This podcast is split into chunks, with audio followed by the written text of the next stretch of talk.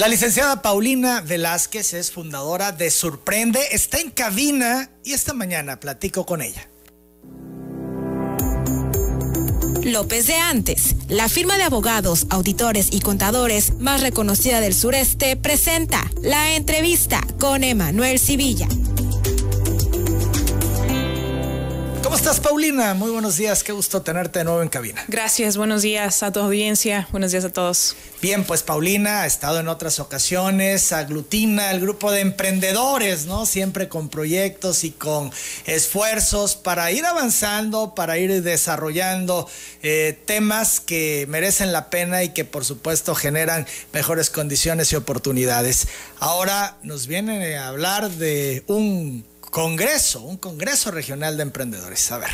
Sí, sorprende. Sorprende 2021 es el mismo, el mismo objetivo, seguir siendo el punto de encuentro entre los emprendedores locales y todos esos jóvenes que quieren emprender y que están buscando una idea para generar empleo y todas esos, esas ideas de negocio que podrían estar aprovechando o tendencias que, que justo fuera del aire te comentaba, como la economía circular o el comercio electrónico, que con la pandemia creció muchísimo, pero aún así, recorriendo la ciudad y el estado, se observan muchos negocios, muchas empresas de todos tamaños que no se han digitalizado. ¿no? Entonces, Sorprende sigue siendo ese, ese punto de encuentro para las nuevas ideas, para las oportunidades que habría que estar aprovechando, para no quedarse atrás, para mantenerse competitivo y para, eh, pues, sobrevivir. Al final del día de eso se trata, ¿no? Claro, ¿no? Salir adelante, decía yo, tener alternativas y de desarrollo y de bienestar.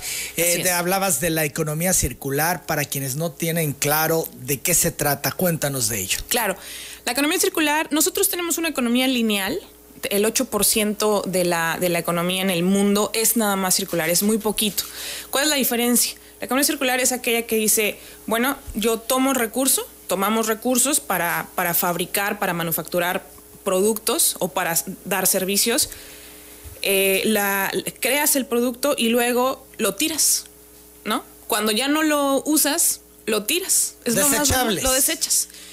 Y por eso es que los mares están llenos de plástico, ya tenemos microplásticos en el cuerpo, en la comida, en los animalitos. O sea, eh, ¿por qué? Pues porque son productos que, pues como este plástico, desgraciadamente, que por el tema del COVID hay que darlo así, eh, pues no, no, no hay forma de que se degrade, porque no se integra la naturaleza por el proceso natural orgánico que ya milenariamente funciona sin que nosotros intervengamos. No, perdón, y hago aquí una acotación, disculpa que te interrumpa, pero eh, la otra vez pensaba la cantidad de plástico que cada persona desecha de día. Sí, así es. Pero además porque las circunstancias cotidianas así nos las plantean. Claro. Eh, el shampoo viene en plástico, todo, el agua, el este, el otro, todo está alrededor del plástico. Exacto. Y eso lo vamos desechando por persona.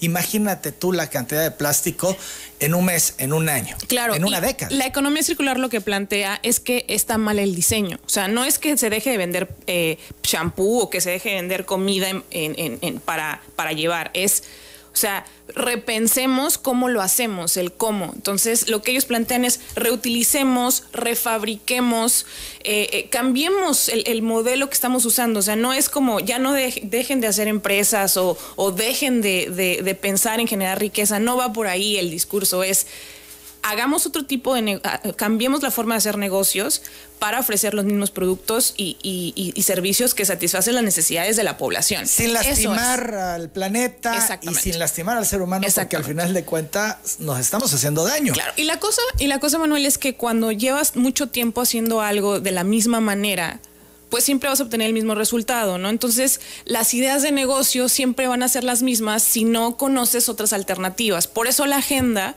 lo que, lo que brinda son estas oportunidades de negocio de empresas que están en otros países de Latinoamérica y también en, en el país que, que, de hecho algunas de ellos son de tabasqueños, sin embargo no están, eh, no, lo hicieron aquí, quieren llegar acá y qué mejor que conozcan un montón de jóvenes interesados, que se comuniquen con ellos y les digan, oye, ¿sabes qué? Me interesa tu, tu, tu, proyecto, yo, yo llevo la bandera aquí en Tabasco, eh, yo me traigo la franquicia o, o, qué hacemos, ¿no? O, a lo mejor ellos ya tienen algunas ideas, yo, eh, Surprende participó en el reto Tabasco Emprende y ahí había muchas ideas de economía circular, solamente que por no conocer el concepto y no tener muy claro lo, qué es y por qué es importante, no se le da valor a esa idea, no se le dice, ¿sabes qué? Esto en cinco años va a romper plaza, porque tu competencia va por la Agenda 2030 y por todos los problemas que hay con el medio ambiente, va a ir para abajo y lo tuyo, que ahorita en este momento no se ve como que sea el proyecto ganador, va a ir para arriba porque es, es la proyección.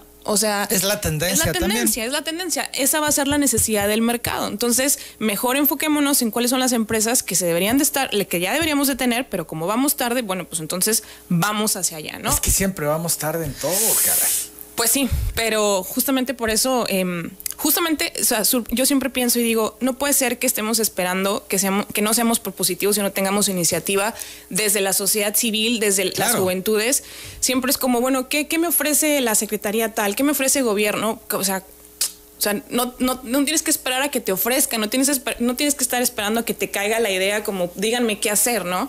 Por eso aquí es la, la, la pauta de qué se puede hacer, cómo sí se puede, por qué sí se puede, en el área de a los que le interesa el medio ambiente, eh, que, que, traes esto de quiero salvar al mundo, pero obviamente tengo que vivir de algo, y por otro lado, aprovechar la tecnología, porque, porque eso de es que mi trato es frente a frente y ese es como yo doy la calidad, no, a ver, o sea, eh, ya todo está en el celular, eh, ya no es necesario eh, este, tener el frente a frente porque hay otras formas de generar confianza y para eso está la tecnología, para eso están los celulares. Paulina, ¿qué ha pasado con los emprendedores, con los jóvenes en todo este proceso de pandemia que ha sido tan lastimoso, el impacto económico, hemos perdido familiares, amigos, queridos, y también el desencanto y la depresión y nos han advertido especialistas que todo este tema de la pandemia todavía veremos los efectos más adelante, aunque se superara hoy, porque hay todo un impacto psicológico y emocional. Eh, los jóvenes se han decepcionado, han parado de desarrollar ideas, los emprendedores se mantienen hoy más al margen o con más eh, miedo para dar el paso y atreverse. Ah, el riesgo aumentó, el riesgo es más alto em, y definitivamente hay menos... Pues es que la pandemia a quien no le pega y a quien no le desanima y a quien no ve un, túnel oscuro. Sin embargo, sí, sí, eh, y lo, lo que realmente hicieron, o sea, la tendencia fue la informalidad, ¿no? Entonces, ese, fue, ese es el detalle, ¿no? Que, que han, la necesidad es la misma porque tienes, sigues teniendo la necesidad de generar un ingreso y, de tener una, y generar tu propio empleo o emplearte. Pero el punto es que si lo ves difícil, le ves aquí el tema de los impuestos y, el riesgo y qué pasa si no, no, no, recupero mi inversión, bueno, pues entonces no me arriesgo y lo hago desde la informalidad. Se frenan. Se frenan y, toman sus, precauciones. Eso es lo que, lo, que, lo que nació de la pandemia, ¿no? ¿Ves a los emprendedores desanimados o ya ahora como van las condiciones eh, en general eh, están ya de nuevo con la adrenalina y el deseo? No, los jóvenes eh, per se son soñadores y, quieren hacer cosas y se atreven más que los adultos. Sí, sí, sí, sí. En este momento sí, totalmente. De hecho, hay en, la ciudad se puede ver que hay que hay Em, pues negocios nuevos de, de, varios giros y muchos de ellos son de jóvenes y algunos de ellos son amigos míos y, yo les aplaudo y les digo bien, bien, bien, bien y están obviamente acá, ¿no? Este, un poquito ahorcados, eh, apretándose el cinturón, pero al final del día sí se tienen que hacer las cosas, ¿no? No puedes derrochar, no puedes esperar recuperar toda tu inversión de inmediato y justamente eso es lo que tratamos en la agenda de que aprendan, ¿no?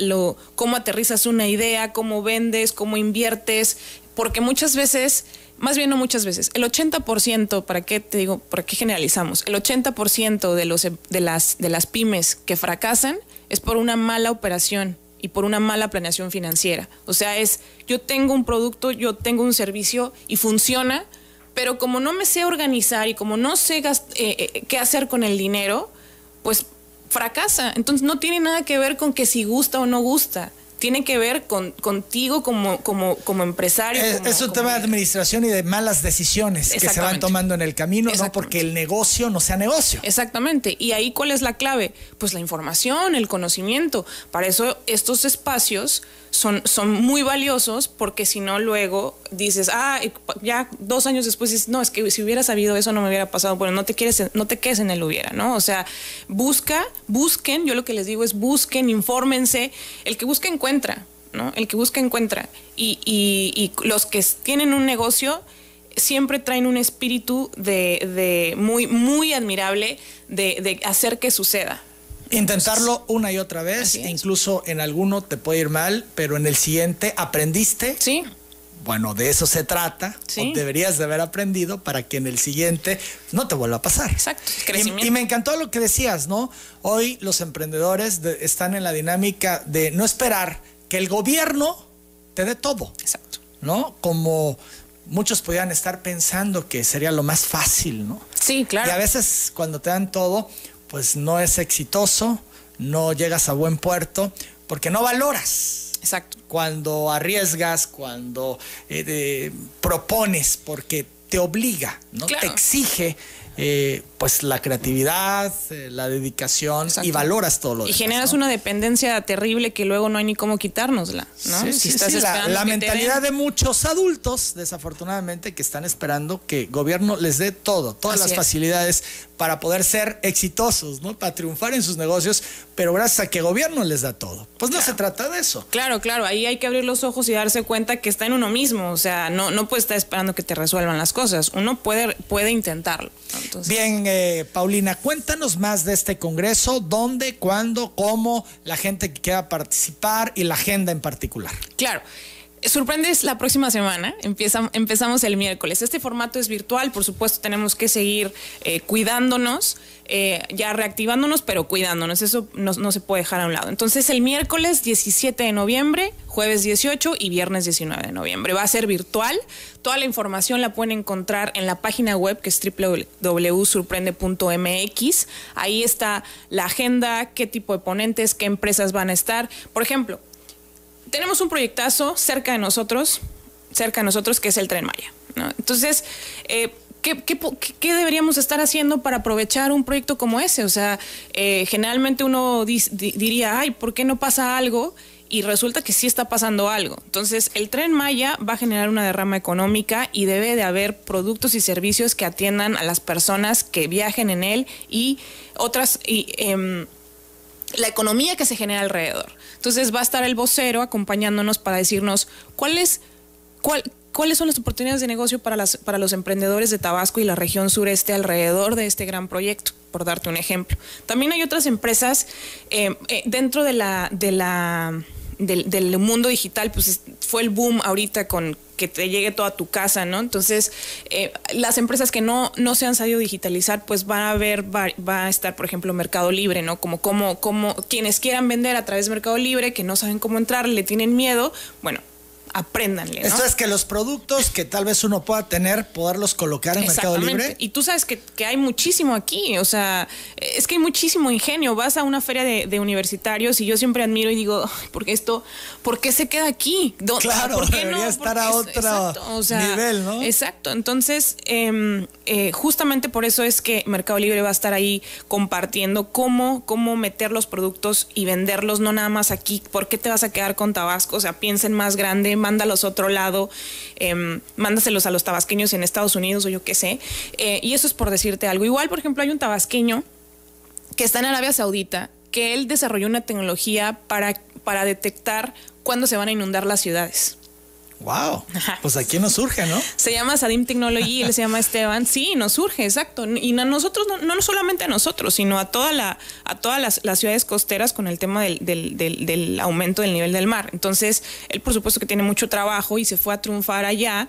Sabe, es un experto y de repente eh, siempre quiere venir a, ha querido venir a Surprende y pues ahora como es virtual pues se va a poder, ¿no? Hay otro tabasqueño, por ejemplo, que tiene su empresa en la Ciudad de México y en, y en Monterrey que el modelo de, esto del, lechero que, te traía en el envase, ¿no? Y que en realidad lo que te cobran, cuando tú compras una botella de agua, no compras la botella, o sea, digo, compras una botella que no necesitas, que es desechable, que te la tomas en 10 minutos y va a durar 100 años.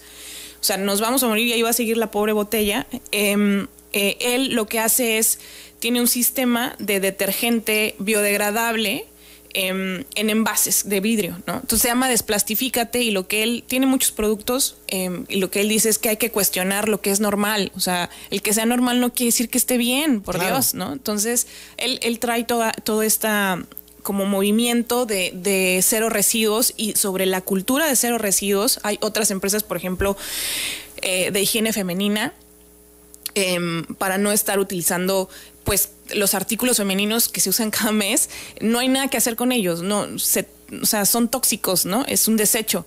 Eh, pues bueno, hay algo ya, una solución. En Yucatán hay otra, otra empresa que es la que le provee a las grandes marcas como Nike, Adidas, etcétera, y de, de un algodón reciclado, porque el algodón, o sea, para hacer estas playeras se utilizan litros y litros y millones de litros de agua que de por sí está escaseando y se utiliza para hacer ropa. Entonces, ellos lo que reciclan es el poliéster y el algodón para eh, hacer este pues ropa, ¿no? Entonces hay así como este tipo de, proyectos, hay otros, por ejemplo, que te comentaba igual fuera del aire, que, que es la permacultura, lo que fomenta los asentamientos humanos sustentables.